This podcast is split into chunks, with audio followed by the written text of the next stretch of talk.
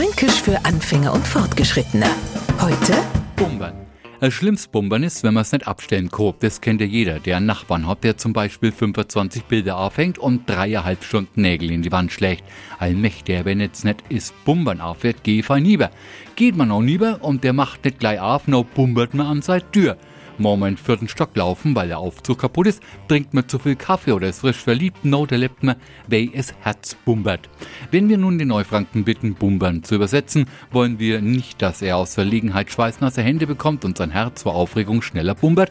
Wir machen es ihm wieder leicht, bumbern ist halt ganz einfach es fränkische Klopfen.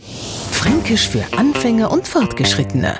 Morgen früh eine neue Folge. Und alle Folgen als Podcast auf podu.de.